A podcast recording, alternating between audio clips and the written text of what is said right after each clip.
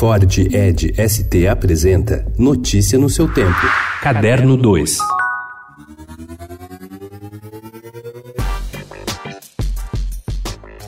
Palmeiras, bromélias, orelhas de elefante, paredes com cascatas artificiais e calçada com desenhos ondulados em branco e preto transformaram parte dos 100 hectares do New York Botanical Garden em paisagens conhecidas dos brasileiros.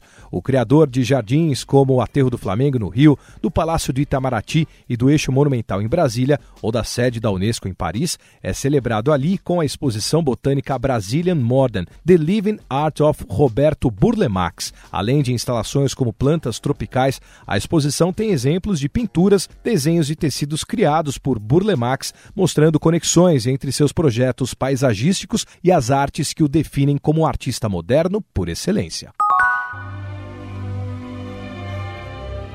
Demek yazar olmak istiyoruz ha?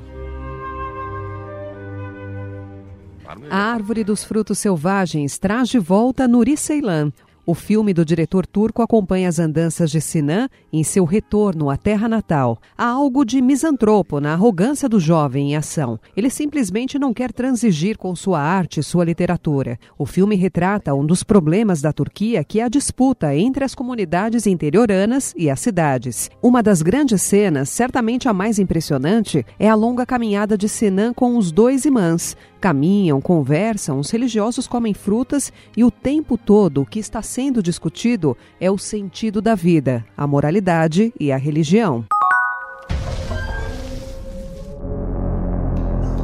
Noch ist unklar, was genau die Ereignisse in Winden ausgelöst hat. Desde a estreia da primeira temporada, a série Dark tem sido um dos fenômenos mais comentados do audiovisual. A produção alemã da Netflix tem mobilizado fãs em todo o mundo, principalmente no que se refere à complexidade estrutural e intelectual. A segunda temporada, que acaba de estrear, conseguiu aprofundar ainda mais as conexões, teorias e conflitos dispersos na primeira. Com isso, Dark teve uma avaliação positiva da crítica, que chegou a 100% de unanimidade. Se você disser que eu desafino amor